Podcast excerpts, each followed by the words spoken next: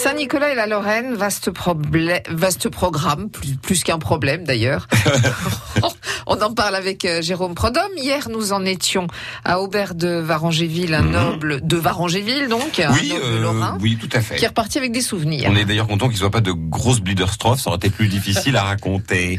Donc oui, il revenait de croisade, hein, rappelons-le, euh, 1098, on est un petit peu avant la prise de Jérusalem. Il, est parti d'ailleurs avant la fin du de, de, de l'actualité, si j'ose dire. Il s'arrête à Bari, il croise un, un pote dominicain qui, euh, qui a priori est lorrain, euh, ils se mettent d'accord, bref, il repart avec les, les, fameux doigts de Saint-Nicolas, euh, la dextre bénissante, donc les doigts de la main droite, celle la plus importante, puisque c'est celle qui bénit, et donc euh, euh, chez l'évêque, hein, vous savez, deux doigts en l'air, deux doigts repliés, voilà, ça c'est une dextre bénissante, et la dextre c'est la droite. La gauche c'est la Bien, Fred. Alors, euh, Almagas, je voulais encore dire, bah non.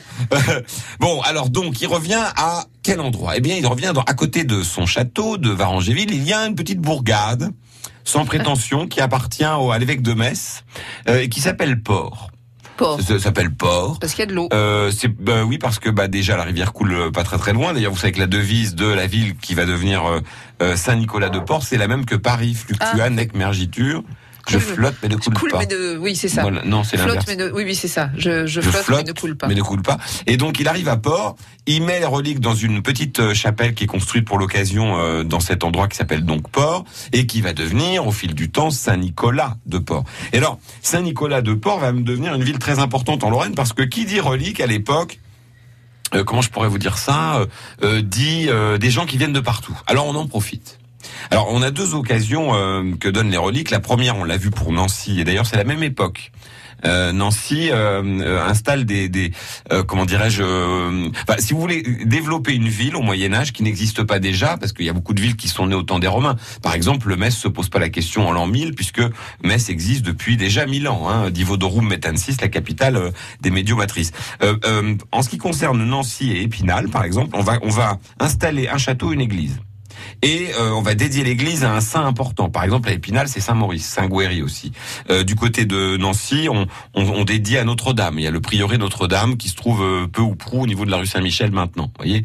Euh, et donc les gens viennent prier. Parce que c'est à l'époque on, on vit, euh, tout est religieux. Hein. Faut pas oublier qu'on est en l'an euh, 1098 par là, donc tout est extrêmement religieux. On n'a aucune solution à rien. Quand vous êtes malade, vous mourrez. Euh, Quand vous avez un problème, ça se résout jamais. Euh, euh, quand il pleut, vous savez pas pourquoi. Quand il neige, vous savez pas pourquoi. On oublie tout ça, nous qui sommes très euh, informés. Euh, Parfois, peut-être, euh, on oublie aussi la fatalité que nos, nos prédécesseurs connaissaient bien. C'est-à-dire que parfois, malheureusement, c'est comme ça. Enfin, tout ça pour dire qu'on vient prier et on fait ses courses.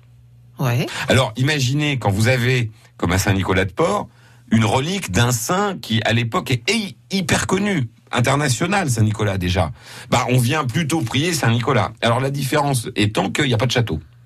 D'accord. Vous voyez, s'il y avait eu un château, à mon avis, à Saint-Nicolas de Port, euh, s'il avait appartenu non pas à un évêque euh, l'endroit, mais par exemple à un duc de Lorraine, je pense qu'on aurait là euh, l'équivalent de Metz ou de Strasbourg ou de Nancy, parce que ça se se dé- développait encore plus vite, si vous voulez. Donc les gens viennent prier Saint-Nicolas pour obtenir ce qu'ils ont demandé.